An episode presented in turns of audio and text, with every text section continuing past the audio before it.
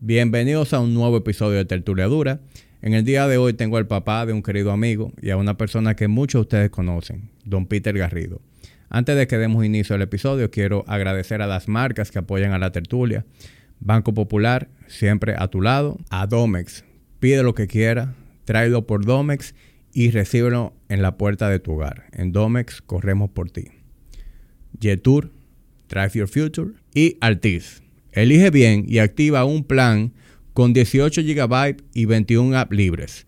Encuentra esos regalos con señales para papá.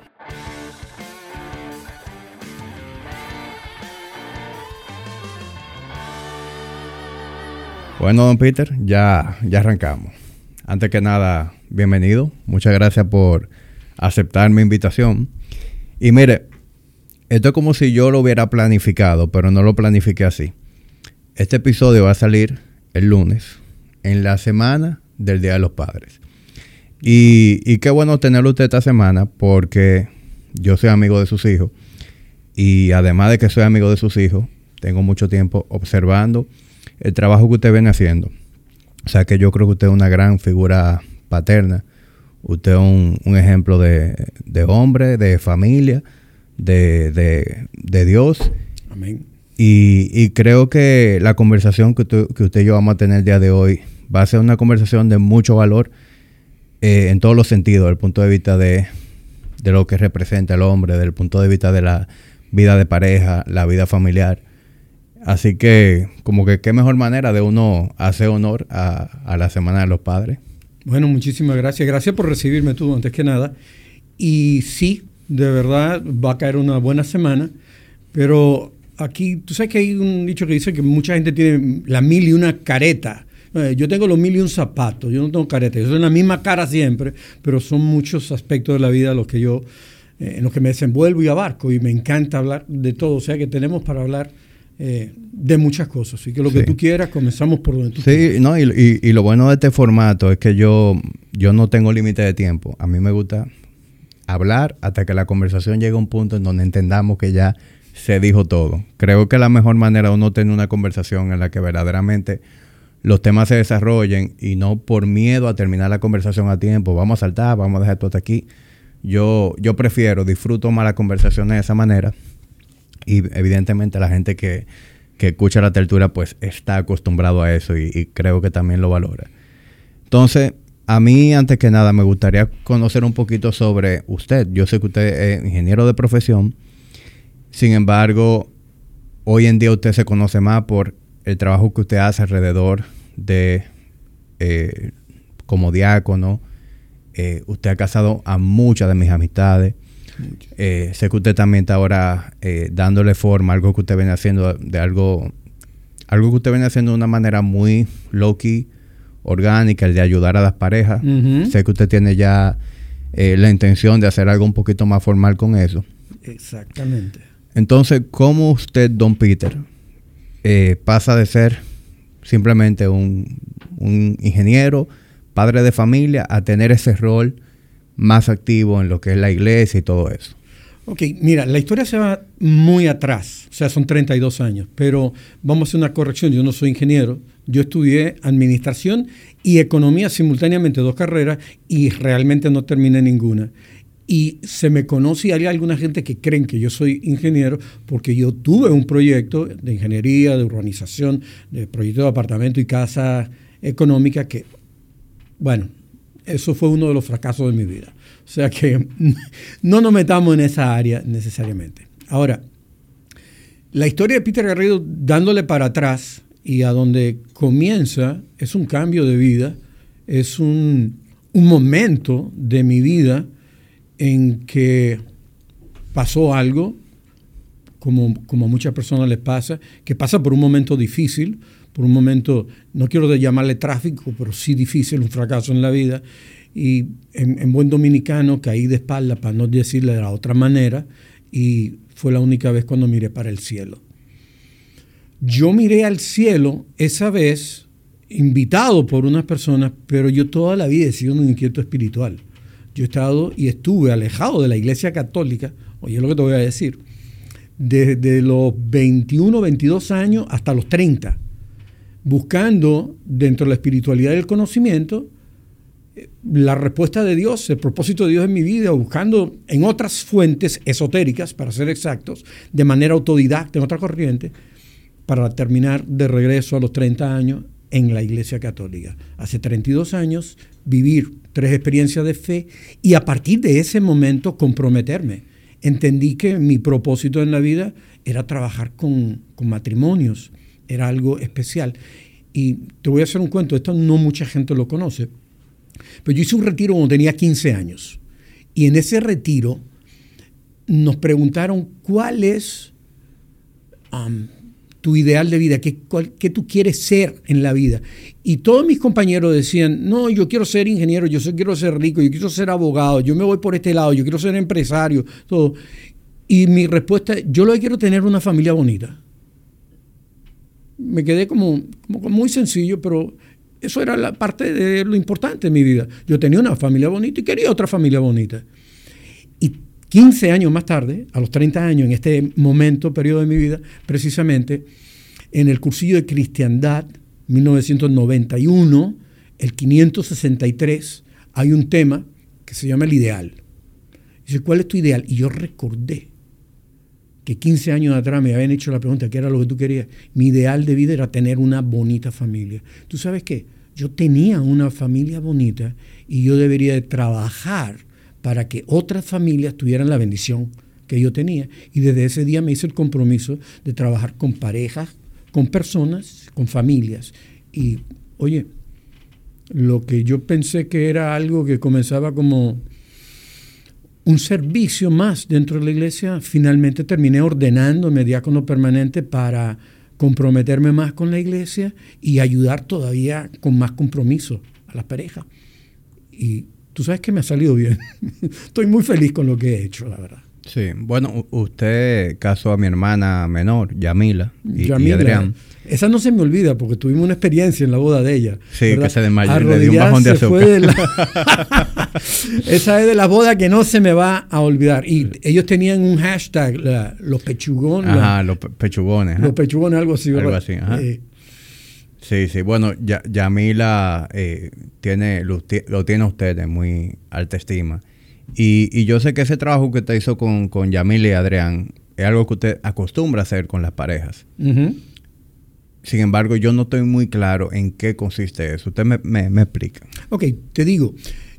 Hace muchos años comenzó que de repente dentro del ministerio, los diáconos permanentes ministramos dos sacramentos bautizamos niños y casamos personas, independientemente de hacer bendiciones en los apartamentos, en las casas, y acompañamos en, una ceremonia que es ritual de sequias cuando una persona muere. Pero eso no son dos sacramentos, son dos cosas.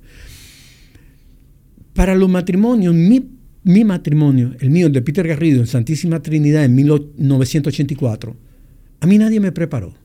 A mí nadie me dijo lo que yo tenía que hacer. A mí nadie, la ceremonia, me dijo lo que tenía que suceder. Y yo llegué con la mentalidad de Peter Garrido, el acelerado, que eso era lo que yo era, muy acelerado, muchacho de 23 años en esa época, eh, vamos a darle arriba y vamos a resolver esto.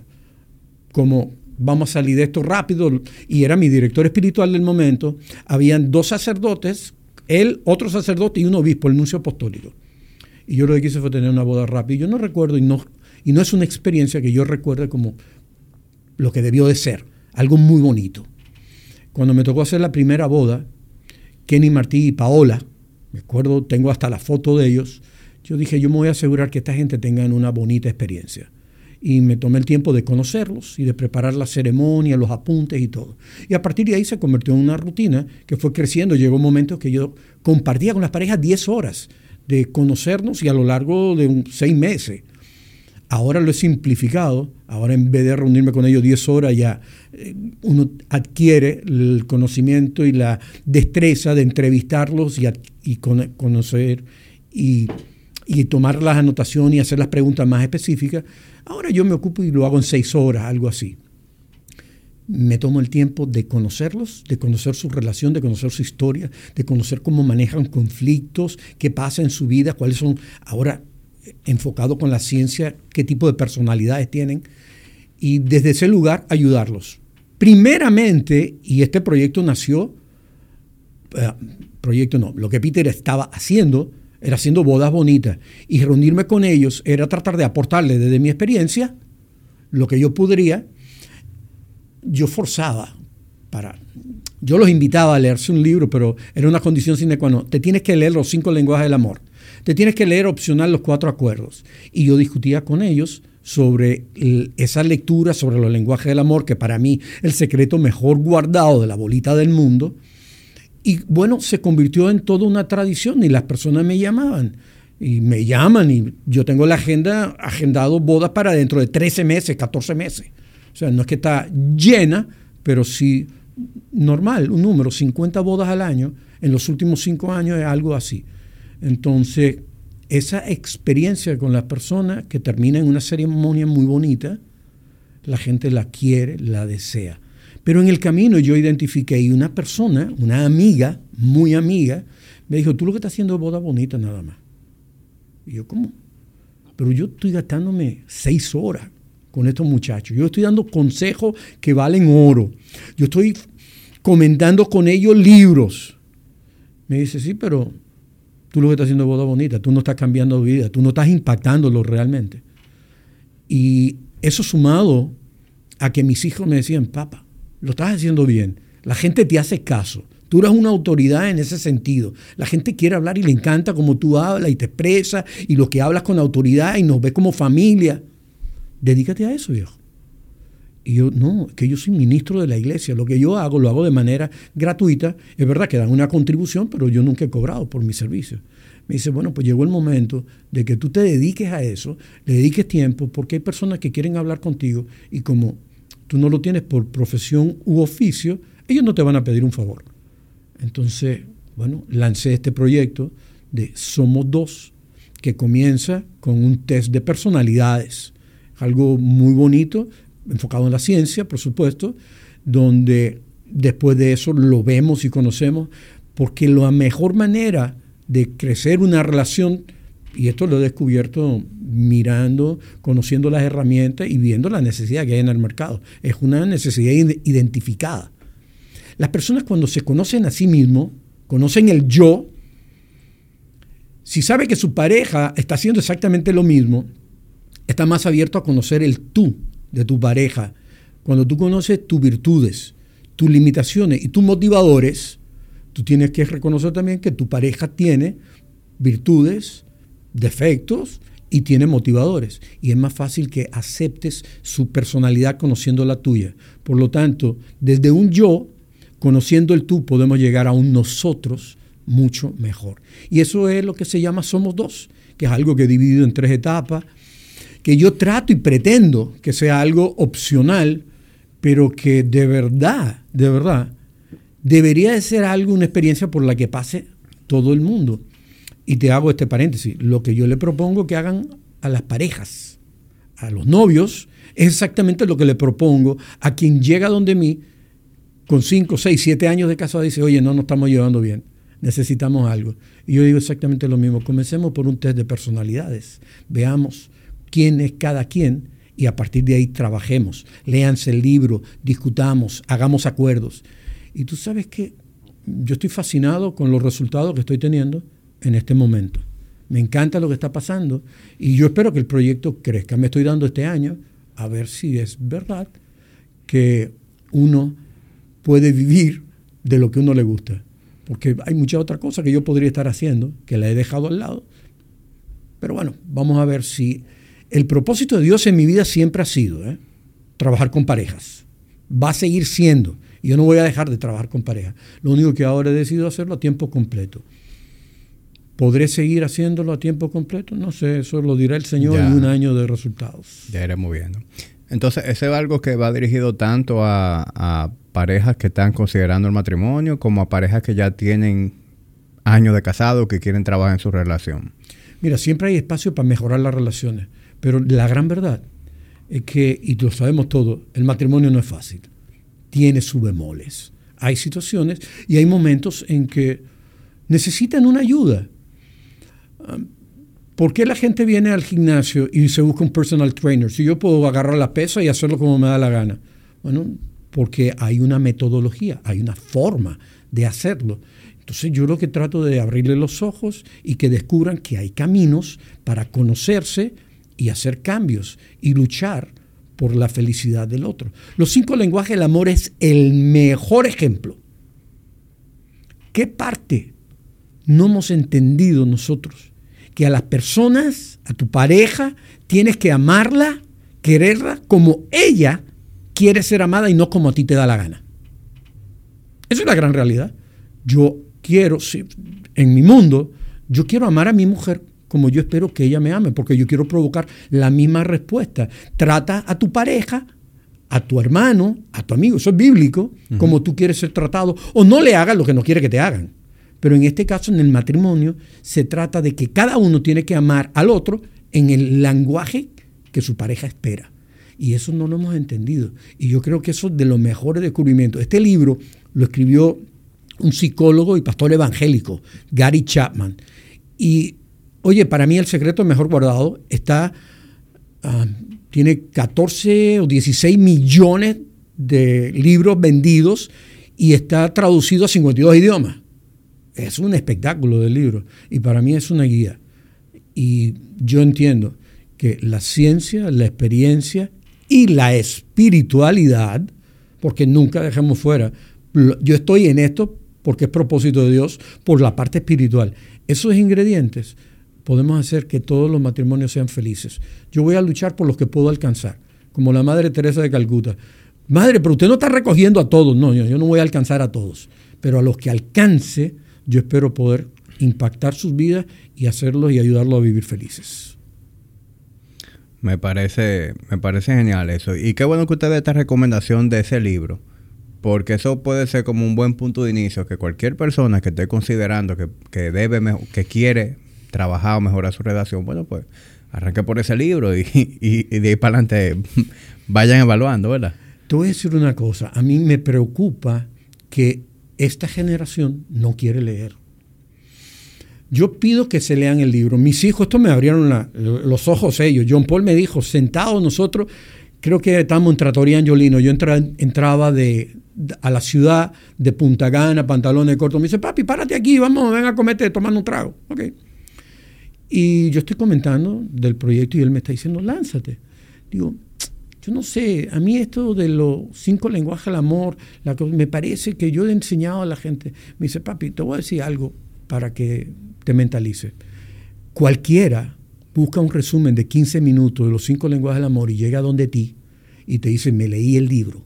Te dice que ese es su lenguaje y que él entiende que el otro es su novia y no se han leído nada y no han hecho nada y no ha cambiado su vida en nada. Y tú te gastaste una hora explicándole y justificándole por qué se deben leer el libro y después te reúnes con ellos y te gastas una hora analizando sus lenguajes del amor y cómo deben traducirlo para que sean una pareja feliz. Tú te gastas dos horas con ellos hablando los cinco lenguajes y a ellos no les importa. No se han leído el libro, se oyeron un resumen. Entonces, yo sigo recomendando el libro, yo sigo diciendo que no es un resumen, que no es cuestión de yo mencionar los cinco lenguajes del amor, que hay que saber exactamente y tener un diálogo profundo. Sí, es cuestión de interiorizar realmente eh, el contenido del libro. Yo tengo que interiorizarlo para mí y yo tengo que escucharte a ti, decirme a mí cuáles son tus lenguajes, cuáles son tus prioridades, qué es lo que tú esperas y dentro de algunas cosas, qué es lo que tú no esperas que pase también. Sí. Todo es válido. Y bueno, ya que usted menciona a, John Paul, es bueno que yo haga un paréntesis, porque yo, yo arranqué y en ningún momento yo le expliqué a, la audiencia que usted es el papá de John Paul Garrido. John Paul estuvo aquí en el episodio número 100 y tuvo en el episodio 130 y algo. 136 o 38. Eh, sí, John Paul es, eh, ha estado aquí en dos ocasiones, un buen amigo mío. Eh, hemos hablado aquí de vino, de carne, de cigarro, así que eh, de hecho, yo venía preparado. Yo creía que tú ibas a tener una copa de vino y un cigarro aquí, pero bueno. Bueno, yo sí le puedo garantizar que la próxima vez que usted venga, aquí va a haber cigarro y vino. eso, eso sí yo se lo prometo. Pues sí, eh, don Peter, continuando. En, en, su experiencia, definitivamente una, una pareja que esté... Ah, ya hablando de parejas establecida, ¿verdad? Sí. Una pareja que esté interesada en, mejorar su relación, a lo mejor tiene un par de años juntos y, y están chipeando, ¿verdad? Quieren mejorar su relación, pues algún tipo de coaching sirve, este tipo de lectura. Pero yo creo que también hay relaciones que no, que no funcionan. ¿Cómo ha sido su experiencia con ese tipo de casos? Eh, ¿Usted ha visto relaciones que de antemano usted o le aconseje no casarse o, usted en su mente diga, bueno, esto, va, esto yo no creo que dure? Me he topado con todos los casos. Mira, no son muchos, ¿eh? Yo siempre he dicho, yo soy privilegiado. Donde a mí llegan a casarse las parejas que ya han pasado su prueba de fuego, por alguna manera, o que tienen mucho tiempo de relación y son muy buenas, muy bonitas parejas. Pero sí me he topado con algunas que yo he puesto en duda. Güey, estos dos tienen personalidades que son como para no casarse. No me gusta cómo se relacionan. Pero yo he visto otra pareja que tienen una forma de relacionarse extraña y le funciona. O sea, y yo me he puesto un zapato y digo, ¿quién soy yo para decirle que no se casen? Desde mi punto de vista no me gusta. Pero yo tengo parejas que la vi perfectas y que no vi venir y que el matrimonio se desbarató un año más tarde. ¿Ok? Hay de todo un poco. Lo que estoy haciendo ahora, el test de personalidades arroja muchísima luz. Porque aparte de que tú haces una radiografía y tienes una fotografía escrita tuya y sabes todos tus bemoles y conoces todos los bemoles de tu pareja, entonces tú dices, eso que yo, con, los, con quien yo me voy a casar, ese es él. Cambios pueden haber, ciertamente. Todo el que quiere cambiar puede cambiar. El único que no puede cambiar es el que no lo intenta, no quiere. Me molestan las personas que dicen yo soy así y a mí hay que quererme así, o los que dicen ya yo hice lo que pude y no hago más. Me parecen vagos.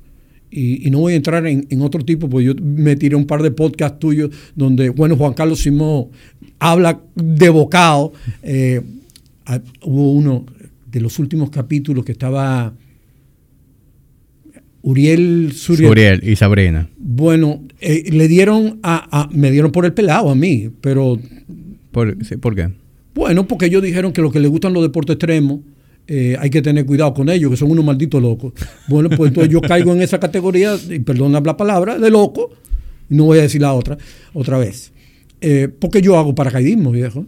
Yo he hecho deporte extremo desde, desde comencé, pero es otro capítulo. Si queremos, seguimos hablando. Vamos a terminar de hablar. Me, interesa su lado de deporte extremo, no vamos, lo vamos, vamos a hacerlo. Pero terminemos. Hay parejas que ciertamente saben que tienen situaciones y tú sabes que aunque se quieren, no están preparados para casarse. Sus personalidades son encontradas.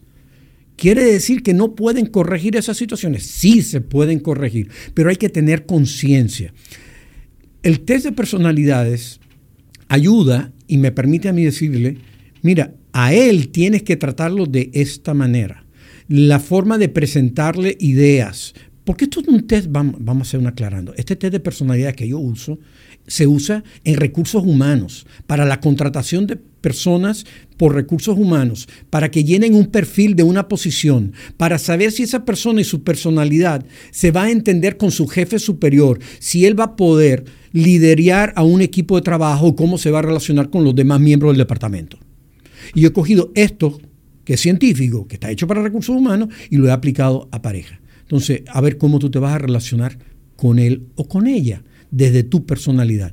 Y si tú tienes conciencia y quieres hacerlo, ciertamente puedes hacer ajustes, entender, no luchar en contra, sino sumarte y ser complemento. El ejemplo más clásico. Esto se lo digo a todos los novios y todos los novios se ríen porque normalmente esa es la pareja. Siempre hay uno en la pareja que tiene una mentalidad estructurada que es una persona que tiene plan A, B, C y D, que tiene metas a un año, dos años, cinco años, que tiene todos los recursos, que te ha enfocado en resultados, que sabe lo que quiere en la vida perfectamente. Y todo el que no es como él, está loco. Y por lo general hay otro en la pareja que es un bohemio, un espíritu libre, que le gustan las canciones, le gusta un buen trago, que tú le dices, óyeme, se dañó tal cosa, ¿qué vamos a hacer? Y te dice, yo no sé. ¿Cómo que tú no sabes? Tú no tienes un plan para eso. No, yo no tengo un plan para eso, pero vamos para allá y cuando lleguemos allá lo resolvemos. Tú eres un loco, tú tenías que tener un plan. Pero cuando tú llegas al sitio, la persona, aunque sea bohemio, él no tenía plan, pero él ejecuta y resuelve.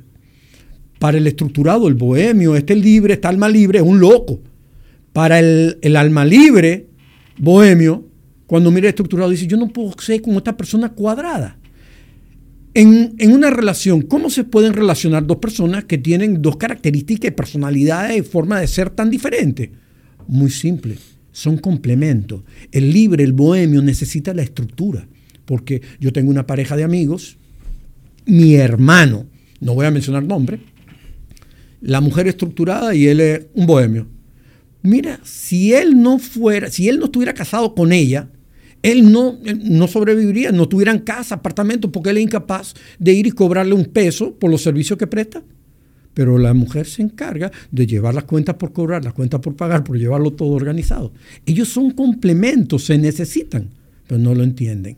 Pero cuando lo llegan a entender de que tu estructura me aporta y tu libertad es la que me da gozo, porque la verdad los estructurados como que no salen de ahí.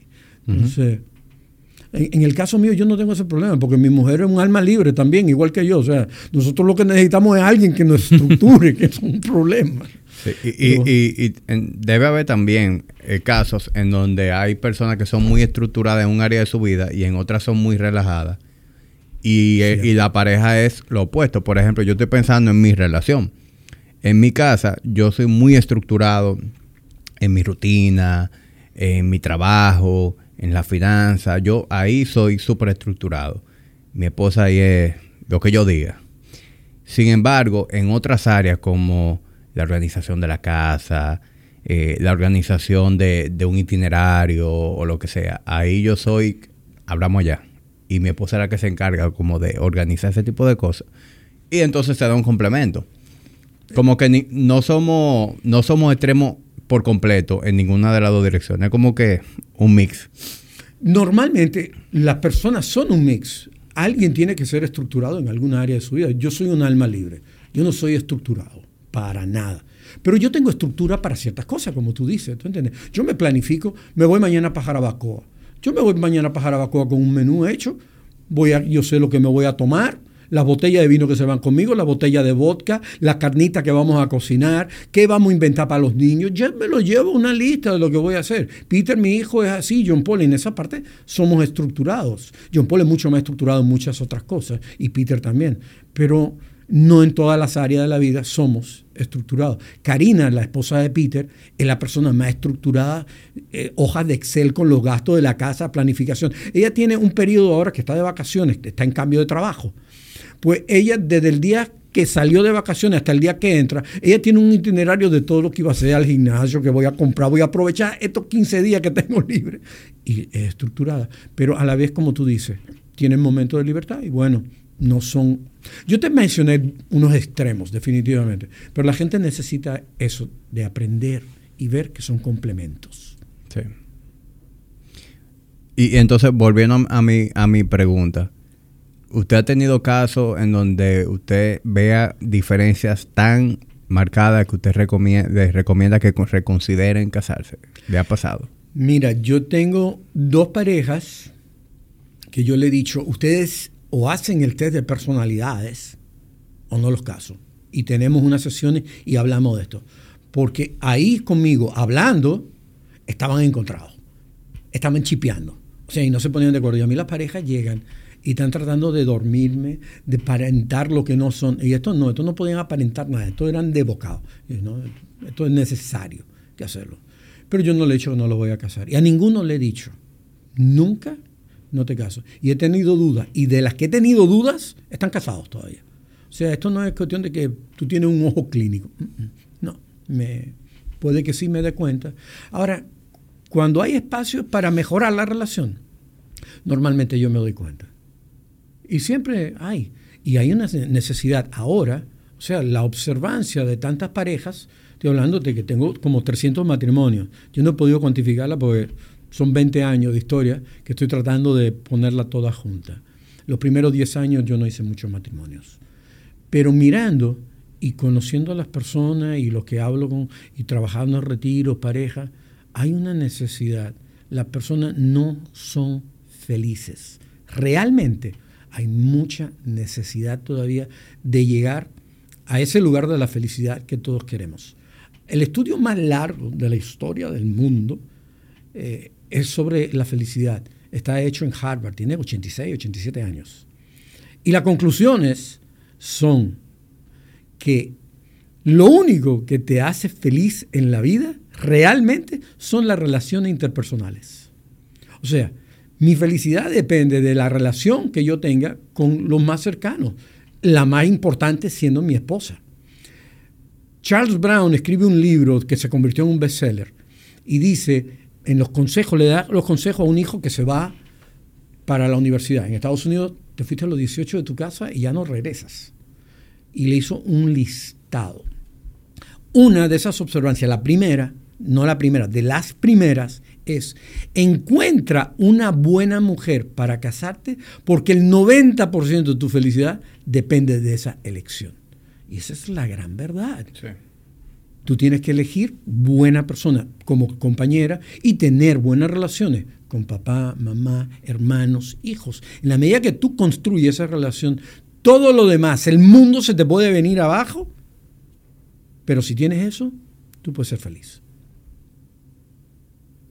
Me hace todo el sentido del mundo. Y, en esa parte yo, yo me considero afortunado. Eh, yo, al igual que sus hijos, vi en mi casa un matrimonio estable, eh, padre amoroso y presente. Y eso definitivamente, don Peter, es demasiado importante en, el desarrollo del individuo, en su propia salud mental, en cómo esa persona va a ser con sus hijos.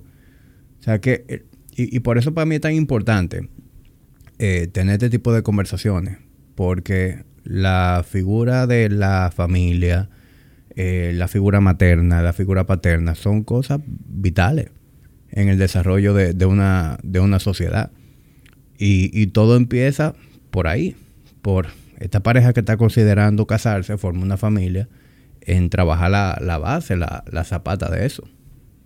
Totalmente de acuerdo. Y mira, te voy entrando un poquito de materia. El entorno en el que nos criamos, de ese entorno, los papás, vamos a estar claros, hacemos nuestro mejor trabajo con las herramientas que tenemos. No lo hacemos perfecto. Mis hijos, para mí, son una versión muy mejorada mía. Yo, como papá, me siento muy orgulloso. Creo que mis hijos son mejores seres humanos que lo que yo fui, que lo que yo soy todavía. Aunque yo todavía estoy en proceso de evolución. Pues yo no paro de crecer, yo no paro de leer, yo no paro de buscar conocimiento y de crecer como persona. Ahora, lo que yo les enseñé a ellos, ellos lo han tomado, han sabido coger lo bueno y soltar lo que no es bueno, porque yo no vengo perfecto. Y es lo que yo he estado trabajando con algunas parejas. Nosotros venimos de nuestro entorno con una mochila. Y esa mochila trae piedrecita, pero trae peñones también. Traemos patrones de comportamiento, miedos, creencias, mil cosas que para la relación muchas son muy buenas y otras no son tan buenas. Entonces, yo lo que estoy tratando es con las personas, y esto es lo que termino haciendo también con las parejas cuando se acercan. Y, es, y estoy entrando un poco en el campo de la psicología. Y yo no soy psicólogo, yo soy estudiante de psicología, pero autodidacta. Hay cosas que yo las puedo abordar, pero hay otras que hay que referirlas. Pero a veces tú vienes con un patrón de comportamiento o una conducta adquirida en tu casa que necesitas desmontarla porque no te ayuda en el matrimonio. Entonces, crear conciencia primero de que eso existe y crear conciencia de que no ayuda y crear conciencia de que a tu pareja eso le molesta y espera que eso cambie, eso es importante. Y tratar de cambiarlo, hacer el esfuerzo. La frase de que él va a cambiar cuando se case, eso no existe. Al menos que la persona pase por un proceso de crear conciencia de algo y tome la decisión de hacer el esfuerzo de cambiarlo lo va a lograr 100%, no necesariamente, pero ya con que intente hacerlo, ponga el empeño y logre mejorar, es una gran cosa. Y eso es evolucionar, y a eso es que estamos llamados todos. Yo no me imagino a las personas que, yo lo dije ya, yo soy así, a mí hay que quererme así. I'm sorry, eh, eso es un tremendo vago. Y no voy a entrar en otras palabras tipo Juan Carlos Simón. Mi amigo Juan Carlos Simón nuestro amigo Juan Carlos. Exactamente. Sí. Don Peter, usted ha tenido la oportunidad de ver diferentes generaciones. Usted forma parte de una generación, hay otras generaciones incluso antes que sus hijos, y, sus, y, de, más jóvenes que sus hijos hay otras generaciones que ya se están acercando a usted eh, como parejas jóvenes. Los problemas que usted veía en las relaciones décadas atrás son los mismos problemas que se están viendo ahora o, o, la, o son problemas distintos. Mira, en realidad, en esencia, son lo mismo, con otras tonalidades y otros matices. ¿Tú entiendes? Pero definitivamente yo creo que en lo primero, no quiero llover sobre mojado, está lo que se presenta por la diferencia de crianza, de forma de ser, de personalidad y todo eso. El, el, cómo se relacionan, hay cosas que van cambiando. Mi generación, los baby boomers, nosotros tenemos y creemos en la ayuda, en acercarnos, en los favores, en los amigos, todavía en el tráfico de influencia, muchísimas cosas. Y, lo llevamos eso dentro en la relación y en las relaciones de familia. Los muchachos ahora no creen en favores, no creen en muchas cosas, por lo tanto hay ciertas cosas que cambian dentro de las relaciones. El hecho de que tengamos estos aparaticos que dice que la comunicación nos acerca, bueno, yo voy a los restaurantes y veo a la pareja, dos personas, en una mesa, una frente a otra, y cada una tiene abierto Instagram y dándole al dedito. Están desconectados ellos dos y conectados en el teléfono. Aquí hay un problema. Los muchachos de ahora, nosotros jugábamos en el patio. Mis hijos jugaron en el patio, caminaron en la tierra, montaron caballos, jugaron afuera en el aire libre, juegan golf, jugaron golf pequeños, hicieron lo que le dio la gana. Mis nietos lo están llevando a jugar fútbol ahora, pero hay que sacarlos casi de la casa porque todo es un gaming, la televisión, los medios. O sea, las cosas han cambiado. Por lo tanto, las relaciones, yo creo que los problemas siguen siendo exactamente los mismos. La comunicación básica, la gente no se comunica, aunque ahora hay en, en un sentido más conciencia de la necesidad de comunicarnos pero no necesariamente por eso lo ponemos en práctica. Y aquí está el, tema. A mí me preocupa que tenemos tantos conocimientos sobre la personalidad humana, sobre la forma de que pensamos. Los psicólogos, para mí, la ciencia hubiera querido descubrirla hace muchos años más.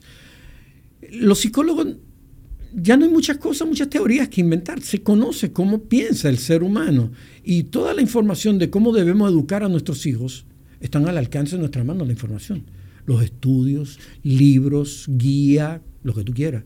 Pero la gente no sale a buscarla y quiere todo instantáneo, que esto se resuelva de una manera mágica. Y las cosas, nada, ninguna se resuelven instantánea, con una pastilla y, sin, sin, poner esfuerzo. Todo hay que poner esfuerzo. Tú tienes ese cuerpo ñoño, viejo. ¿Tú crees que cuántas horas tú tienes invertidas en dándole a los hierros, haciendo buena dieta y todo?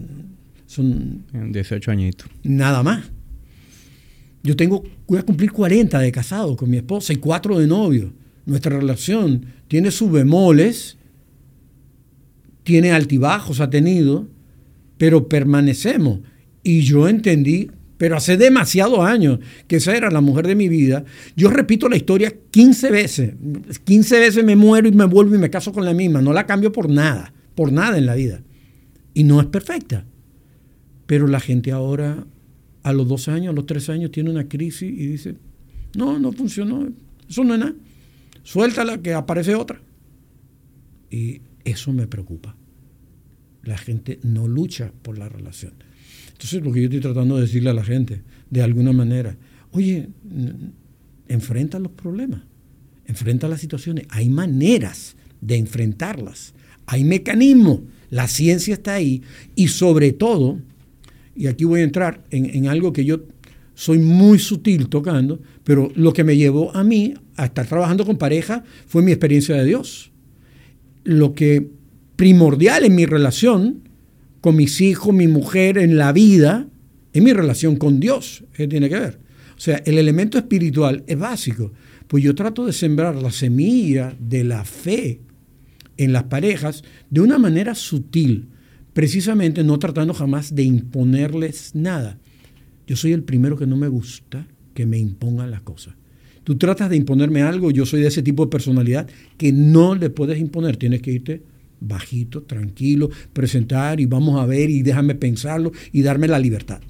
Pues yo desde ese lugar estoy tratando de evangelizar, de sembrar una semilla, semilla de la fe, a través de matrimonios felices que aprendan a ser felices, porque se cumple el plan de Dios. El plan de Dios, al final de cuentas, es que todos seamos felices. Eso lo hay que tener claro.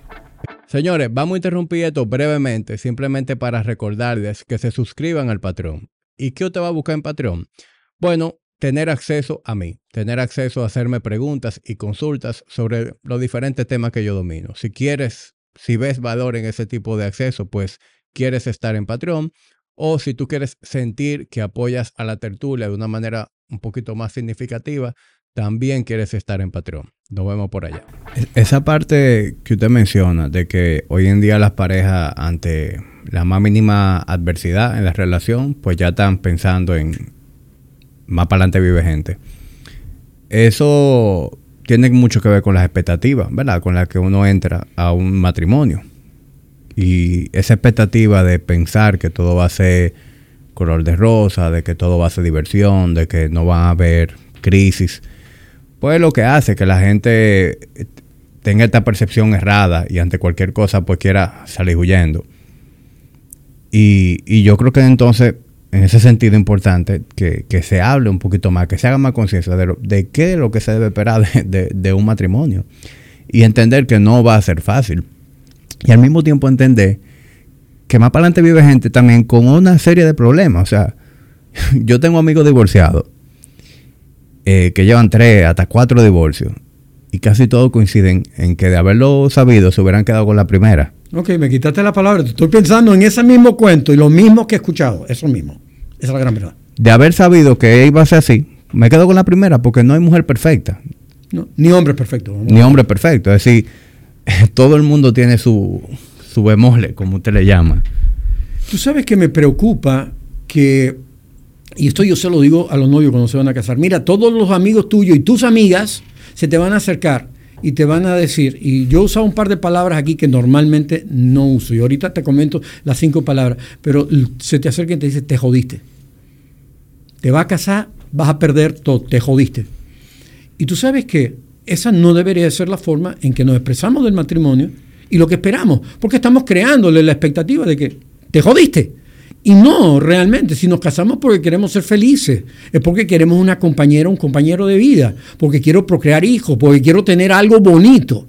Esa es mi expectativa. Pero si todo el mundo me dice, si te casas te jodiste. Entonces, tú cuando te encuentras con el primer encontronazo, dices, bueno, me lo dijeron, que me iba a joder, y me quiero salir del problema. Y cree que coger unas vacaciones y volver y encontrar a otra es la solución.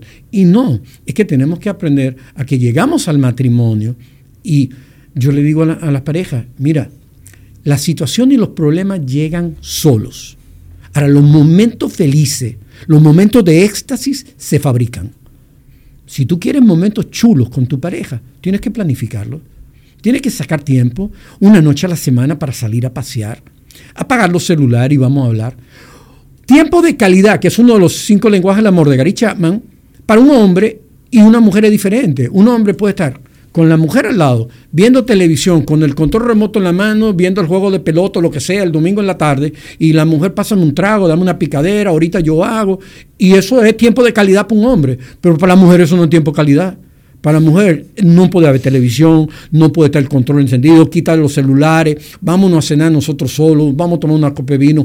Diez minutos al día, tú tienes que atenderme, tú tienes que escucharme, tú tienes que dejarme articular mis ocho mil palabras que me tocan a mí y tienes que escucharme y ponerme atención y tienes que contarme de tu día. Eso es tiempo de calidad para una mujer. Son totalmente diferentes. si tú no acabas de entender que tenemos diferentes formas de ser el hombre y la mujer y que tenemos que ser complacientes desde su personalidad, desde su sexo y desde cómo se relaciona con otra persona, no, no vas a llegar al lugar de la felicidad. Pero es que todo esto se sabe. Peter te lo está diciendo y yo, no, yo no lo descubrí. Yo esto lo leí, me crearon conciencia de esto y estoy tratando de enseñarlo. para que la gente llegue al lugar de la felicidad, para que la gente se tome el tiempo de conocerse y de disfrutarse. Yo a mi mujer le digo a cada rato, y ella lo sabe, ella va a oír esto, desde que lo pongan el lunes cuando salga, ahí lo está viendo. ¡Ey! Coge un bultico y vámonos para la playa. No, pero tú estás loco. Digo, vieja, suelta, vámonos, sé libre. No, no, no, no, yo tengo que hacer. Yo le dije a mi esposa, un 12 de septiembre cumplíamos cuatro años de novio, nos casábamos tres semanas más tarde por la iglesia. Digo, vámonos, vamos a llegar allí. Dice, ¿a dónde? Digo, al juez civil, vamos a casarnos. Porque esta noche hay una cena de la familia y yo voy a llegar con un papel y le voy a decir a mi suegra, mira suegra, está casada conmigo, ya es mía. ¿Y tú sabes qué fue y hizo, Susana? Ella patinó tanto y fue y se lo dijo a su mamá, mira, Peter me dijo que hiciéramos esto, mami. Y la mamá le dijo, pero hazle caso y vete. Yo no la sorprendí, pero llegué con el papel y le dije, es mía. Y me dijo, no es tuya hasta que no pase por el altar. Yo estaba bromeando con ella. Mi suegra es locura conmigo, yo la quiero, no te imaginas. Pero esas son cosas que, esas son mi forma de ser, ¿tú entiendes? Susana todavía le cuesta, eh, ¿cuál es la, la palabra? aceptar esa realidad y, coger, vamos, ponte los trajes de baño y nos fuimos para la playa. Ella no lo procesa tan rápido. Ella tiene que planificarse, pensar, su mamá, los niños, todas las cosas tiene que dejarlas en orden. Entonces. Sí, le, cuesta ser espontánea. Exactamente. Y yo soy lo más espontáneo, o sea, a mí me gusta, independientemente de que yo planifico mis viajes. Pero yo puse espontáneo, ponte, vámonos, desaparecernos. Eso no entiende. Yo se lo hice una vez, digo, no, coge el pasaporte y nos vamos para Miami hace mil años. Eso. Y logré que se montara en el avión, pero así. Eso es un logro.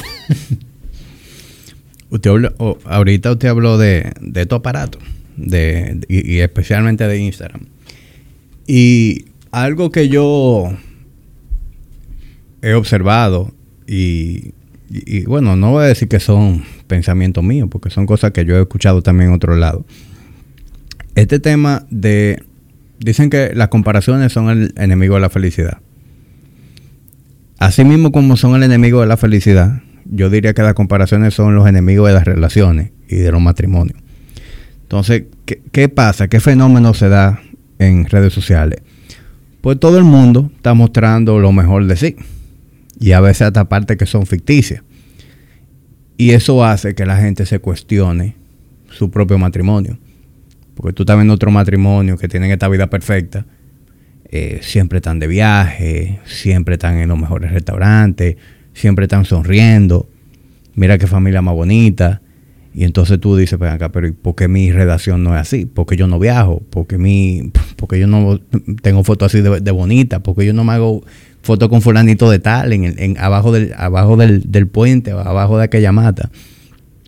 Eso es un fenómeno que si, bien es cierto que esas comparaciones siempre han existido, pues social media hace que sea mucho más marcada. Es decir, yo puedo estar seguro que usted, amigo con lo que usted tuvo en la universidad o lo que sea, usted dejó de verlo y no supo de ello hasta que un día se encontró con ellos a lo mejor en la farmacia o en el supermercado esto hace que usted esté conectado con todas las personas que han pasado por su vida y, personas que usted ni conoce. Y usted está viendo todo el tiempo cómo esa persona vive, lo que esa persona comparte.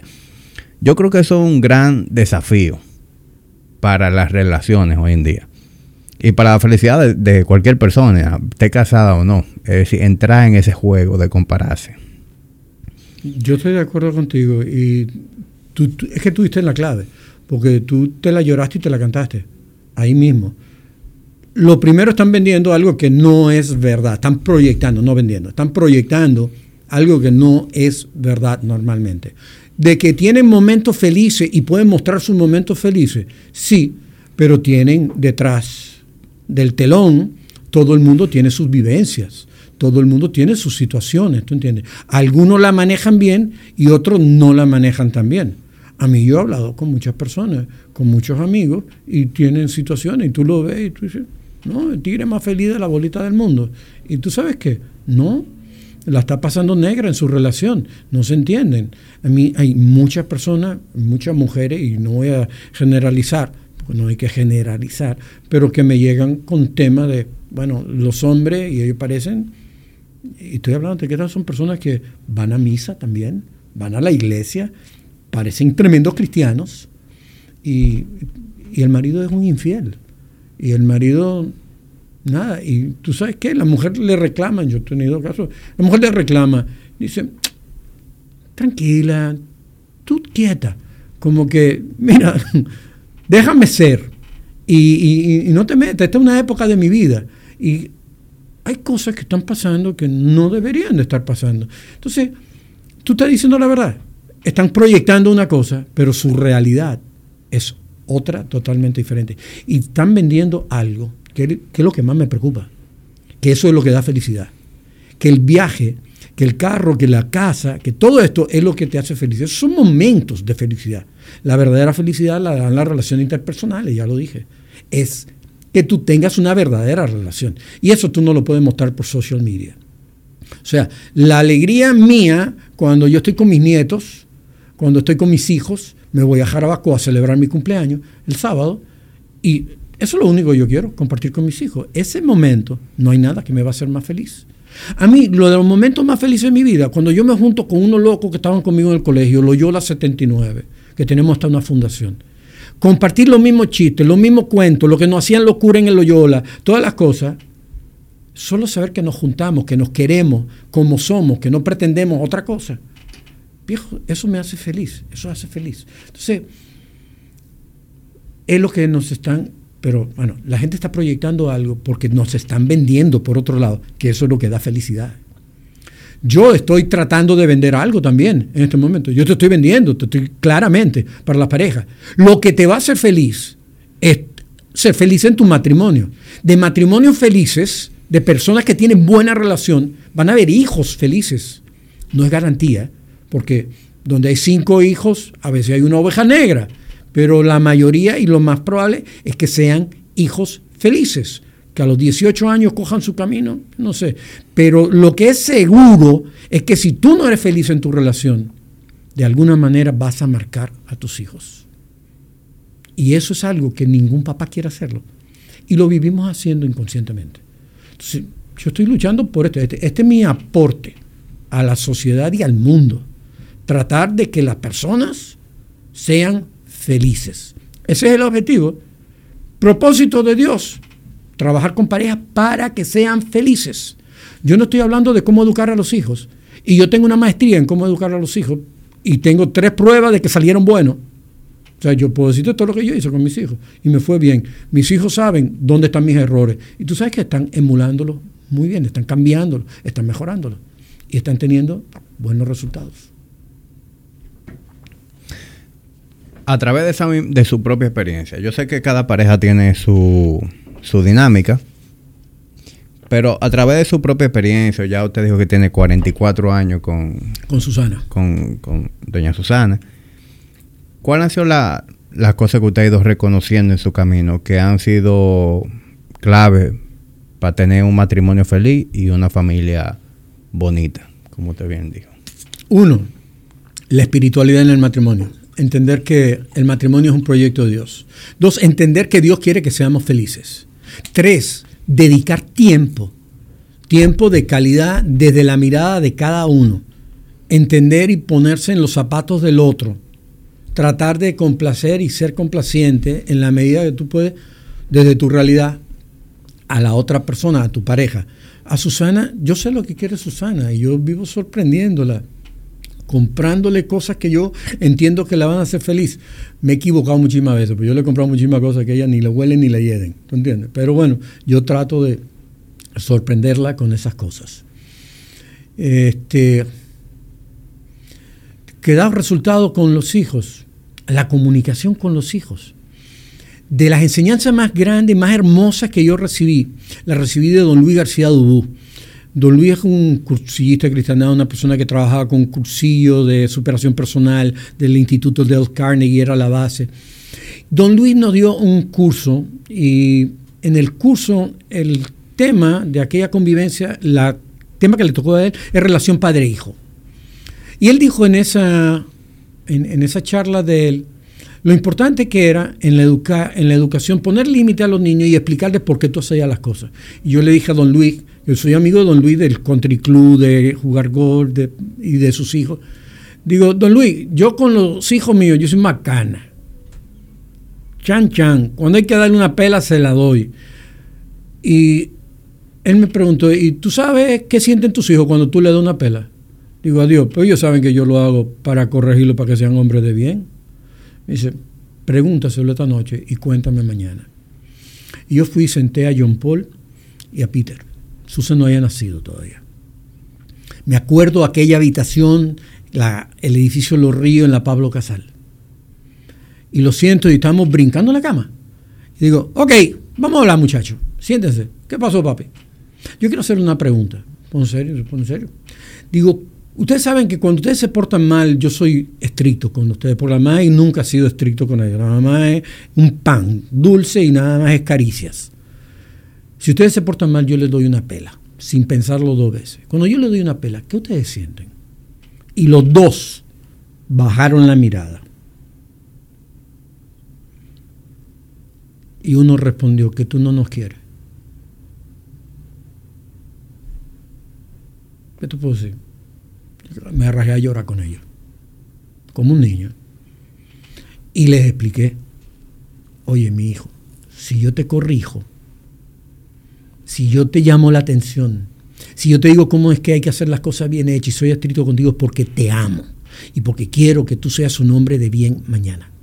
El día que yo no te llame la atención y te deje hacer lo que te da tu real y santa gana, preocúpate y di papi no me quiere.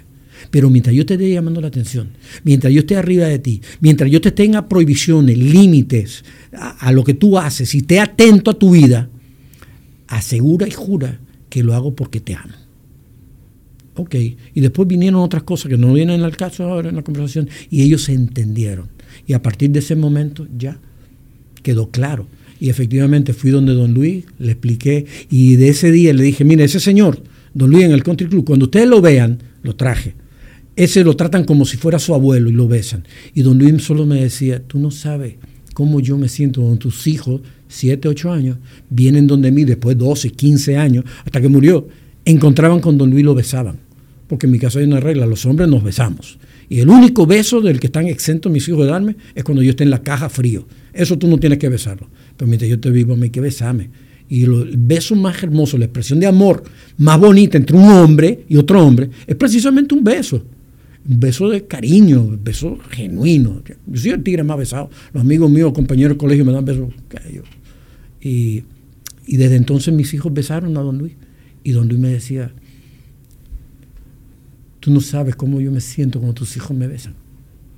Eso es algo, eso no se compra. Entonces no hubieron más pela. Sí, sí, hubieron más pela. Hubieron más pela, pero ellos entendían el por qué. Hay una pela que Peter Francis llegó al colegio y parecía una cebra. Fue la única vez que ellos dos pelearon como hermanos. Tenían una profesora particular y la profesora me llamó.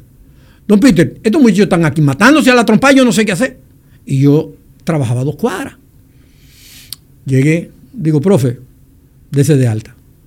Don Peter, pero, profe, dese de alta. Y no me di palabra. Tres correazos y tres correazos. Digo, de cáncer que vengo ahora. Tres y tres. Y le di, creo que fueron doce fuetazos cada uno marcado. Al otro día Peter tenía deporte y llegó al colegio estaba marcado, con la correita fina. Y todo el mundo le preguntaba, ¿qué te pasó? No, que me caí, ¿qué te pasó? Y todo el mundo sabía que había algo raro. Y en uno él dijo, no me jodas más, me dieron una pela ayer, viejo, y estoy marcado, ya. Y no, yo sí le di su pela, viejo, y no tan traumatizado. Ninguno de los tres. Susan es la que yo digo que yo no le di pela y ella dice que yo le di pela. no me acuerdo de eso. Yo, yo sé que hoy en día se habla mucho de crianza positiva y, hay muchos padres eh, y, profesores, expertos que, que, son antipela. Sin embargo, yo, yo hablo mucho del tema con mi papá. Mi papá viene en una casa de seis hermanos varones. Ya usted sabe lo que es ese tipo de ambiente. Nosotros somos éramos cuatro. En donde se van a la trompa entre ellos y en donde la pela, eso era el pan de cada día. Y, bueno, yo como varón, el único varón en mi casa, le puedo decir que a mí me dieron unas cuantas pelas que para mí son memorables, pero también yo me alegro de que me las dieron. Porque a, hay galletas, dice, ¿cómo que dice el dicho? Que hay galletas que evitan, una galleta a tiempo evita... No sé, no recuerdo. Hay un dicho por ahí, o sea, que, que, lo que quiere decir eso, es decir, una buena pela a tiempo evita muchos problemas. Exactamente. Y, y, por ejemplo, una pela que para mí fue memorable, ni siquiera fue mi papá, me la dio mi abuelo. Y fue porque yo le di a mi hermana. Yo, yo le di a mi hermana. la mano a una mujer. Y, y todas las pelas que yo recuerdo fueron por eso. Yo tenía mi, mi hermana Yamel, que es con la que yo era más contemporáneo, jugábamos más. Eh, Yamel y yo nos pegábamos, nos pegábamos. Y ella, la verdad que ella, ella, me metía mi mano. Y yo me defendía, pero obviamente como yo me defendía, le puse la mano a una mujer y me tocaba mi pela. Claro. Pero gracias a esa pela, a mí ni me pasa por la mente poner la mano a una mujer. Ni me pasa por la mente. Bien. Y, y pelas que vinieron por otra razón, pues también me alegro de que me la hayan dado. Yo creo que... Las mujeres decían, como mi abuelo, alguien decía, para que llore yo después, mejor que llore él hoy. Y queriendo decir precisamente que si no le dan la pela, si no lo educaban correctamente, y vamos a hablar claro, no es la mejor pedagogía, pero una pela es necesaria de vez en cuando. Hay mejores pedagogías, hemos aprendido, pero hay cosas que evitaron que hiciéramos locuras. Y con todo y todo hicimos muchísimas locuras, sí. ¿tú entiendes? Y todos los muchachos hacen su locura. Pero se evitan llorar. Sí. Y también criar varones diferentes a, a, criar mujeres. Definitivamente. Por ejemplo, fíjese que usted le dio pela a, a John Paul y Peter y, y, Susana, usted no recuerda haberle dado Yo una no, pela. pero ella dice que sí. En mi casa igual. En mi casa el único que le dieron pela de los tres fue a mí. Mis hermanas nunca recibieron una pela. Que yo recuerde, que yo haya visto. Entonces, también los varones somos más difíciles. Siempre. Y los varones hay una edad donde nos, nos ponemos broncos, de, de, que cogemos un chin de tamaño, queremos a veces hasta, hasta enfrentarnos a, a, a papi. Así mismo. Y entonces ahí es donde entra en juego esa galleta a tiempo. Para que sepas, ciertamente. Tú sabes que a mí me pasó, nosotros los cuatro varones, yo soy el mayor, y yo me lo rifaba a todito. No tenía que ver, o sea, a todito por separado yo le di. Un día, cuando yo tenía como 15 años, los tres se pusieron de acuerdo y me entraron a tropar. Y me dieron una golpeada. Yo me acuerdo que uno me estaba holcando y yo le di una patada a un vidrio, a una ventana para romperla, para que me soltaran. Ese fue el último pleito, ¿tú entiendes? Pues ya, ya ellos sabían lo que tenían que hacer. Ya no era uno, eran dos que me iban a dar. Entonces ahí se acabaron los pleitos. Pero la pela que nos dieron después por eso y por romper el vidrio, ¿tú entiendes? Hay cosas que, que son necesarias. Y qué bueno que tenemos esta conversación porque aquí caemos en la cuenta de que comenzamos de que yo soy diácono, pero dentro de mi diaconado yo soy el tire más normal de la bolita del mundo y tengo mi bemoles. Yo no soy santo, no soy santurrón, correcto. Eh, yo soy la persona más ordinaria de la bolita del mundo para mí. Trato de ser lo más normal. Y yo estoy luchando para que las parejas, los matrimonios seamos felices. Sí, y, y, y, yo creo que eso tiene mucho, mucho poder, don Peter. El hecho de que usted sea así. Porque eso hace que las personas se relacionen más. Se identifiquen más con usted. Porque a mí me, me, me, me resulta irónico que, que, en la iglesia exista el celibato. ¿Verdad? Y que, y que los curas, por ejemplo, no puedan casarse. Entonces, ¿cómo, como sin ninguna experiencia en el área, yo puedo enseñarte sobre eso. O sea, ahí evidentemente podemos entrar en un debate, pero yo me siento más, me relaciono más con la opinión de una persona como usted que, que caminó el camino uh -huh. y, que, y que a través de su vivencia pues, puede darme algo eh, de valor. Así como yo lo veo. La mayoría de las personas que se acercan a mí lo hacen precisamente por eso. ¿Ok? porque están las dos miradas. Pero no restemos valor a la mirada de un sacerdote que ha estudiado psicología, teología, que sabe de espiritualidad, que ciertamente te puede aportar, que no tiene la experiencia. No, bueno, yo eso es lo que trato, dentro de todo, de espiritualidad, teología, un poco de psicología autodidacta, pero bueno, más la experiencia, 40 años, eso es el paquete Peter Garrido. Y eso es lo que yo ofrezco y desde el lugar donde yo trato de ayudar. No le quito los méritos a los sacerdotes que tienen, Dios me libre de ponerme y tirarme las menos en público, ¿verdad? Claro. Hablar en contra de eso. No, Pero no, yo, ciertamente yo y, y, nosotros tenemos más que ellos en ese sentido. No, y, y, lo que yo dije es simplemente mi opinión, no, no necesariamente la opinión suya.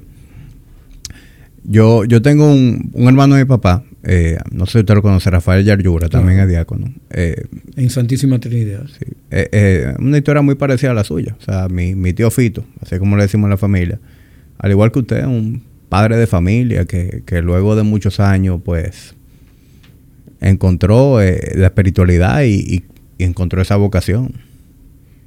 Sí, y pasa lo mismo, que la gente se relaciona con él por esa razón. Eso es una suerte que podemos hacerlo por eso somos un, apoyo.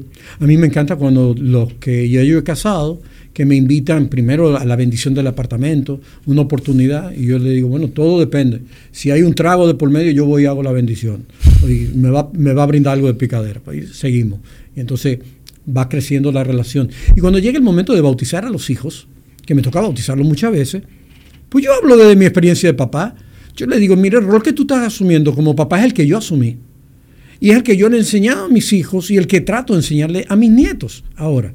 Por cierto, mis hijos yo le di pela y lo puse en cintura. Con mi nieto está prohibido, ni se te ocurra darle una pela en presencia mía, porque eso te toca en tu casa. Pero en mi casa son unos consentidos, a hacer lo que le da la gana. A, los, nietos no. Eso es clásico, en mi casa pasa igualito. Así mismo. Pero sí, así es. Don Peter, usted que tiene tanto tiempo en la iglesia, hoy en día usted ve más personas en misa, la misma cantidad de personas o ve menos personas en misa? Mira, la pandemia redujo la cantidad de personas que asisten a misa, eh, dejó que los mayores se acostumbraran a no ir o a verla virtualmente. Em, fue un sacerdote, un obispo, dijo que la crisis de la iglesia que se veía venir disminuir la cantidad de gente que asiste a la iglesia, la pandemia la aceleró 10 o 15 años. Y estamos hablando en Europa, que en Europa están en crisis las iglesias, están vacíos los templos, totalmente. Vamos a volver, va a, ir en aumento otra vez. Sí, la, la respuesta está más vacío, ciertamente y deberían de estar mucho más llenos porque somos mucho más personas. O sea, deberían de estarse multiplicando. Se siguen construyendo más templos, sigue creciendo el número de los bautizados, de los fieles, pero no al ritmo que debería de crecer. Y el, fenómeno se da post pandemia, pero desde antes de la pandemia, yo creo que es que no, no, no nos hemos ido adecuando a los tiempos, porque el Jesús que tenemos que presentar, tenemos que presentarlo de una manera nueva con una metodología nueva. Juan Pablo II decía, cuando a mí me evangelizaron, que comenzó mi proceso de conversión, proceso comenzó, 1990, decían que la, la evangelización tenía que ser nueva en su expresión, nueva en su ardor, nueva en su sentir, nueva en todo. Pero de eso hace 30 años. Debió de haber cambiado tres veces. Yo, Peter Garrido, yo estoy buscando la forma de crear una experiencia de fe y llevar a comunidad parejas con una metodología nueva. Yo tengo 62 años y yo estoy buscando innovarme y, reinventarme. Que la gente no tenga la imagen del Dios del Antiguo Testamento. El Dios del Antiguo Testamento es el Dios que pone a prueba, el Dios que castiga a los hombres, el Dios que es ritualista, al Dios que tú nada más encuentras si vas al templo y rezas rosario y hace mil cosas. No, ese no es el Dios que nosotros tenemos que predicar. El Dios del Nuevo Testamento es el Dios de la misericordia, el Dios presente, el Dios de la vida, el Dios que nos invita a amar y nos invita a cumplir el primer mandamiento sabes que la gente, tú dices, no, no, yo soy una gente buena, yo cumplo todos los mandamientos de la ley de Dios. Y tú le dices, tú cumples el primero, primero, el primero. Amarás al Señor tu Dios con todo tu corazón, con toda tu alma, con toda tu mente, con todo tu ser. Y al prójimo como a ti mismo. Bueno, ok, ya patinaste. Pero Jesucristo dice que ese es el mandamiento principal y ahí está contenida toda la ley de los profetas. Lo que tenemos que estar enseñando a las personas es que estamos llamados a amar al prójimo a nuestros amigos, a los familiares, pero más allá, saliendo de ese círculo, a las personas. Y cuando amamos a las personas y lo que hagamos por las personas, lo estamos haciendo porque amamos a Dios y estamos amando a Dios mismo. La palabra de Dios dice que cuando le damos de comer al hambriento, de beber al sediento, cobija, vestido, cuando visitamos al huérfano, a la viuda, lo estamos haciendo con Él. Pues eso es lo que tenemos que hacer. Y si nos dedicáramos a hacer eso, fuera de toda espiritualidad, el mundo estuviera cambiando. Podemos cambiar el mundo desde el amor. Jesucristo dijo, yo soy el camino, la verdad y la vida. Y Jesucristo es el amor de Dios encarnado. Por lo tanto, el amor es el camino, la verdad y la vida. El amor es lo que va a transformar el mundo. No es la guerra, no es otra cosa, no es el exhibicionismo, no es Instagram, ni Facebook, ni Meta, ni Twitter, ni nada. Es el amor y la forma como nos relacionamos con las personas. Y en la medida que hacemos que y luchemos porque las personas sean felices. Eso es lo que tenemos que hacer. Desde cualquier ámbito. Te voy a hacer un cuento. Tú te, mencioné que, o sea, tenemos que ser coherentes con lo que somos. Hablamos de que yo salto en paracaídas. Yo estaba en, Miami y de esto hará como 7, 8 años. Yo tengo saltando 16 años, sea, yo tenía como 8 años asistiendo a este centro Skydive Miami. Y a mí me pasó algo y yo dije una de estas malas palabras en inglés. Yo, no, yo trato de no decir mala palabra en español. Yo traté y enseñé a mis hijos a eliminar cinco palabras del vocabulario. Las voy a decir porque todo el dominicano que las elimina ya está hablando casi no como dominicano. Es coño, vaina, mierda, jode y diablo. Si eliminas esas cinco palabras, ni te identifican como dominicano. Pues yo a este tipo pasó algo y yo dije así entre dientes. Yo hablo inglés fluido, fue mi primer idioma, y por lo tanto dije una mala palabra en inglés entre dientes. Y, el que estaba al lado mío, que me conoce, me dice, It's the first time I hear you use the F word. Y yo le dije, Normally I don't use it. And everybody knows that. Todo el mundo sabe que tú no usas esa palabra. Se trata de proyectar en cualquier sitio donde estemos Estoy hablando de que yo salto en paracaídas. Estoy en un centro que lo único que están hablando son malas palabras. Y donde están la gente con el ego más grande de la bolita del mundo. No hay nada más grande que el ego de un paracaidista. Por eso se matan, ¿eh? no es por otra cosa. Es por ego porque quieren show off. Pero si somos coherentes en cualquiera de nuestras áreas, entonces la gente se da cuenta. Entonces, eso es lo que yo trato de ser, coherente. Yo salgo contigo y ¿para dónde vamos? Yo te voy a llevar a la iglesia a rezar. Digo, vámonos para Trattoria Angiolino, mi restaurante favorito, a tomar una copa de vino y vamos a comer. O vamos, que es lo que más me gusta. Vámonos para mi casa y déjame cocinarte algo. Pues, bueno, tú conoces a mis hijos, tú sabes que todos los Garry cocinamos. Claro. Y, las visitas a su casa también, esa parrillada eran bueno, famosas. Ya no tenemos casa, ahora es apartamento. Sí, bueno. Eso, eso, eso, todos lamentamos esa noticia. sí, bueno, pero esa es de, de las mayores pasiones de nosotros. O sea, pasiones por los deportes, pasiones por la comida y por el cocinar. Mi pasión, aparte de eso, hacer y ayudar a las parejas a que sean felices. O sea, son, son muchas cosas que uno trata de abarcar, pero lo que eh, uno tiene que tratar eh, a mí es de ser coherente y que la gente cuando te mire y tú le digas algo como lo que estoy diciendo ahora, le haga sentir y diga, bueno, eh, él puede decirlo. Esa, esa, manera en que usted describe eh, eh, la, espiritualidad y, que no necesariamente encaja en, este perfil o en esta idea que mucha gente entiende que es ser una persona de espiritualidad, es importante eh, que se comunique y qué bueno que la gente lo vea en personas como usted, porque a veces la gente cree como que formar parte de, una religión o de la iglesia es como renunciar a su vida y, vivir de una manera totalmente distinta. Y, y si usted es una persona íntegra, con buenos sentimientos, no necesariamente eso significa que usted tiene que dejar de hacer las cosas que usted disfruta o, cambiar su forma de ser. Yo le preguntaba si, si la iglesia hoy en día está más vacía, precisamente porque la data está ahí. Definitivamente hoy en día los templos están vacíos y, creo que no es coincidencia que también eh, estamos en tiempo de, falta de valores, estamos en tiempo de ver una generación, una juventud totalmente corrompida. Eh, y, podemos entrar en, conspiranoia, pero yo diría que hasta hay un ataque contra la, la familia, contra lo tradicional. A mí no nos metamos en ese camino.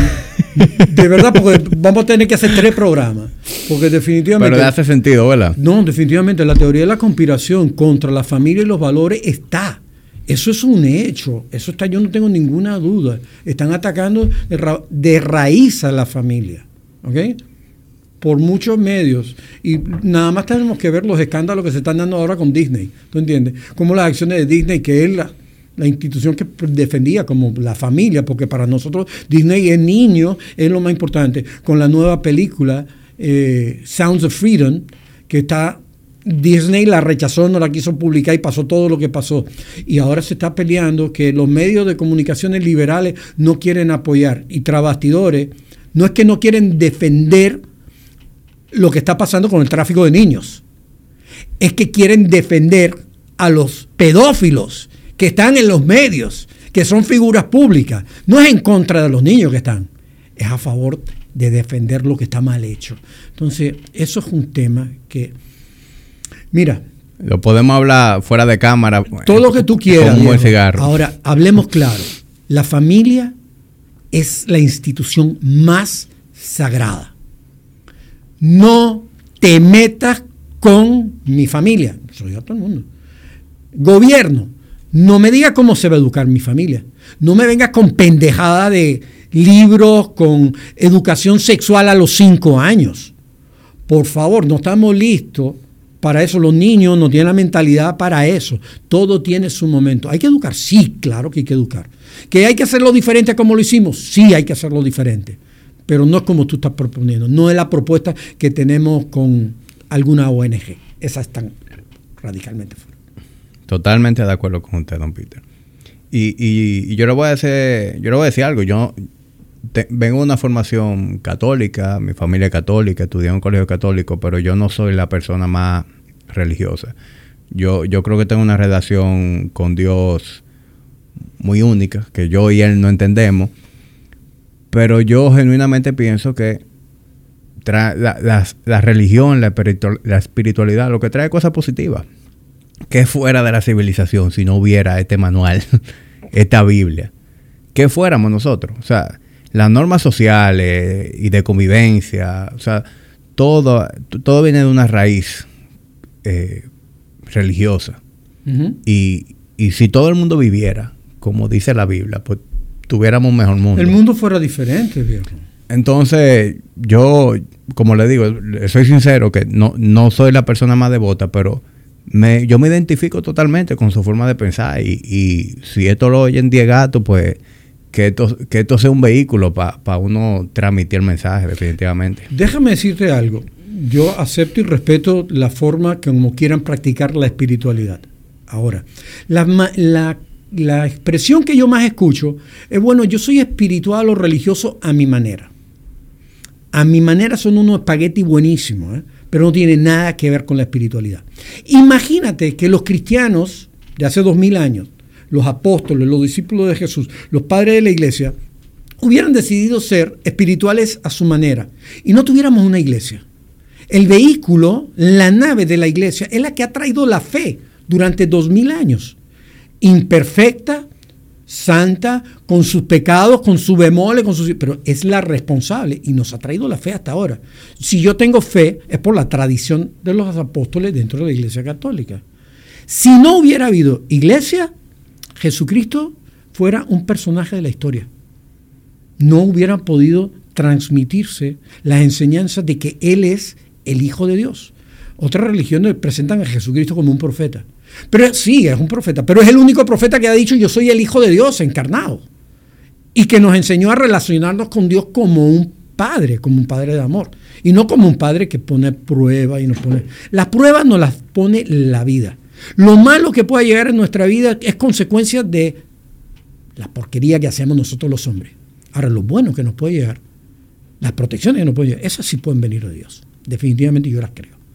Pero no podemos tener una espiritualidad, y perdona que te lo diga, a mi manera. Tenemos que ir más allá. Y el ir más allá quiere decir salir de mi círculo, de mi entorno, de mi familia, llegar a otras personas y aportarles de lo que soy y de lo que tengo. A mí, tú y yo pertenecemos al 11% de la población mundial. Yo voy a invitar a todo el mundo que vea la pirámide de distribución de la riqueza, que lo googleen. Nosotros pertenecemos, y la mayoría de los que van a escuchar esto, al 11% de la población mundial. Hay un 89% de la población mundial donde está distribuida la menor cantidad de riqueza. El, 50, el 45% de la riqueza del mundo está distribuida en menos del 1% de la población mundial. Y el último 15%, 20% de la población mundial, no, 40, no me acuerdo el número ahora, tiene el 5% de la riqueza del mundo.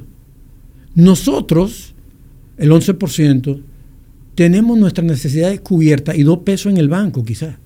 Tenemos toda la necesidad de educación, todo lo que, necesitan nuestros hijos, un vehículo, todo cubierto. No tenemos. El 89% no tiene ese privilegio. Por lo tanto, nosotros el 11% tenemos una responsabilidad social de colaborarles de alguna manera. La gran responsabilidad decimos que es del gobierno. Sí. Nosotros tenemos la responsabilidad de elegir buen gobierno. Y si no hay un buen gobierno, tenemos la responsabilidad de cargarla a nosotros. Nosotros no tenemos que dejarnos de escudar en que el gobierno tiene que hacerlo todo por los desposeídos, por los que menos tienen. Tú y yo, y el que nos está oyendo y viendo, tenemos la responsabilidad social de compartir lo que somos y lo que tenemos para construir un mundo mejor. Nosotros tenemos, y esto no recuerdo cuál fue el político, tuve una discusión el otro día porque lo mencioné, que dijo, la República Dominicana es un país rico, pobremente administrado. Esa es una gran verdad.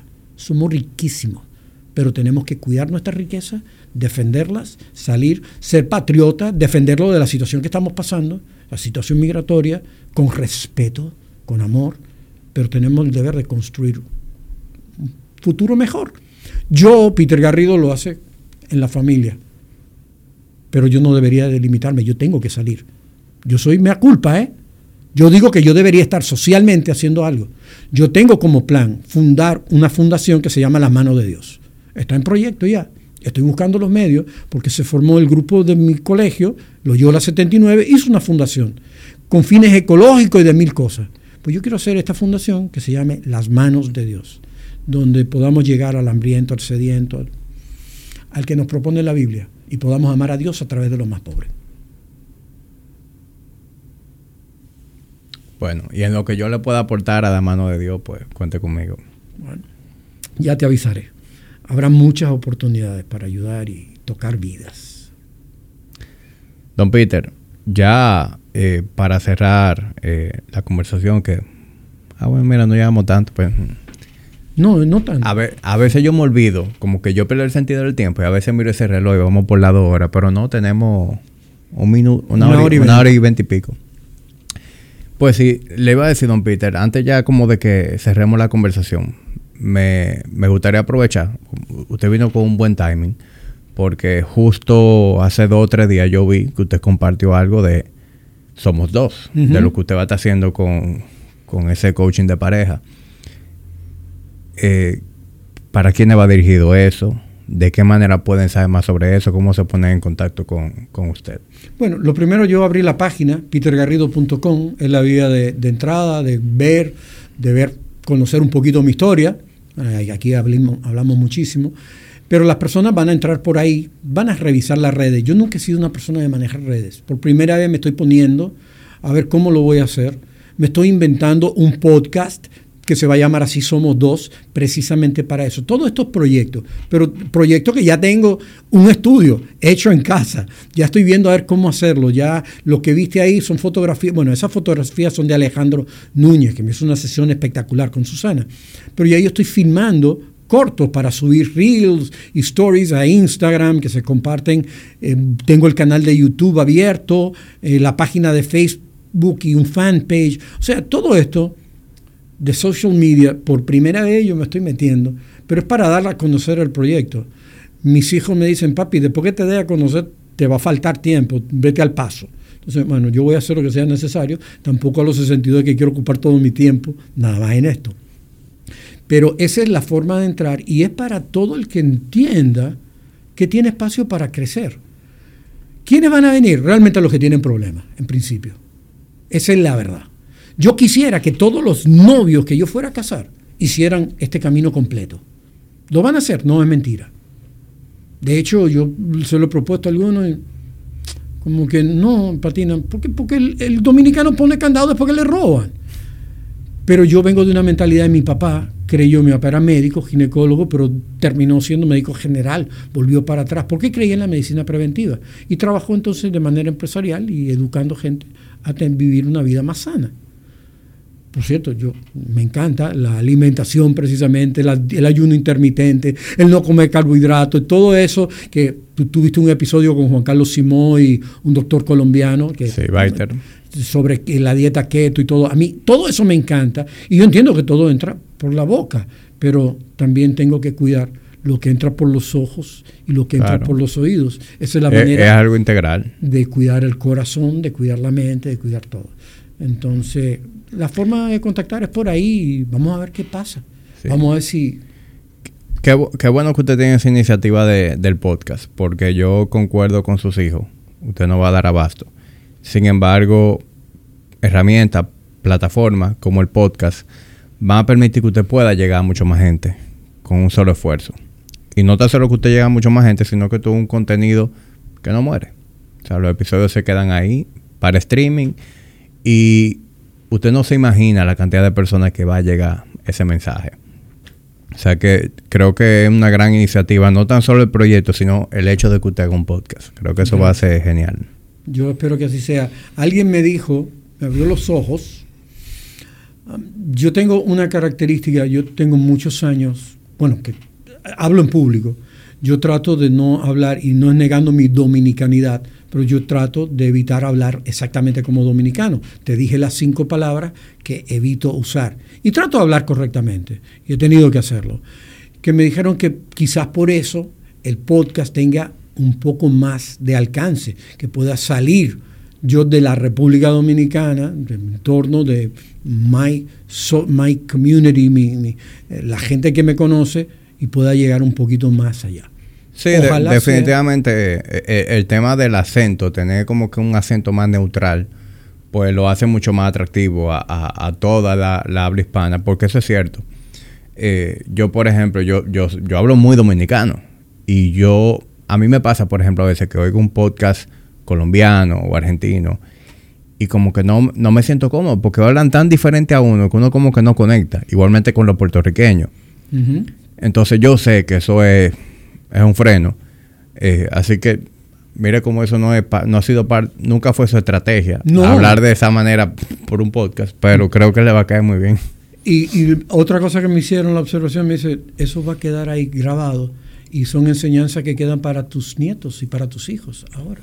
O sea, hay cosas que yo no hablo con mi nieto y mis hijos, que quizás en ningún momento pueda abordarlos, pero que cuando ellos lo escuchen, digan, oye, pero papi tiene razón, ¿tú entiendes? Abuelo tenía, abu tenía razón, mira, eso es así. eso, ese legado se queda ahí, eso es cierto. Bueno, Peter, para mí ha sido un placer tenerlo por aquí. Disfruté mucho esta conversación y, y, yo sé que quienes están viendo y escuchando esto también. ahorita yo dije día gato, pero yo le, le, digo que por lo menos, por lo menos 5 mil personas escuchan van a escuchar esta conversación, basado en, en, en métricas recientes. Así que esto llega lejos. Bueno, agradecerte la oportunidad. Espero que quienes nos han escuchado hayan entendido que es lo que más me interesa, que si bien es cierto que eh, comenzamos, yo soy diácono permanente de la Iglesia Católica, yo soy una persona pero muy normal, soy un simple mortal con las mismas limitaciones, defectos, pero que lucho por un ideal y, lucho de la mano de Dios. Que no vean jamás la espiritualidad como algo que es lejano y difícil, que muy por el contrario, el Dios de la vida que, que yo predico es un Dios muy cercano y que es un Dios que está atento y que por encima de todas las cosas es un Dios que nos ama a todos y repito, quiere que todos seamos felices. Así que gracias por permitirme llevar este mensaje, que es lo que estoy tratando de predicar y de vivir y predicar al mismo tiempo. Amén. Muchas gracias, don Peter, y, y muchas gracias a todos ustedes por acompañarnos en esta conversación. Hasta una próxima entrega.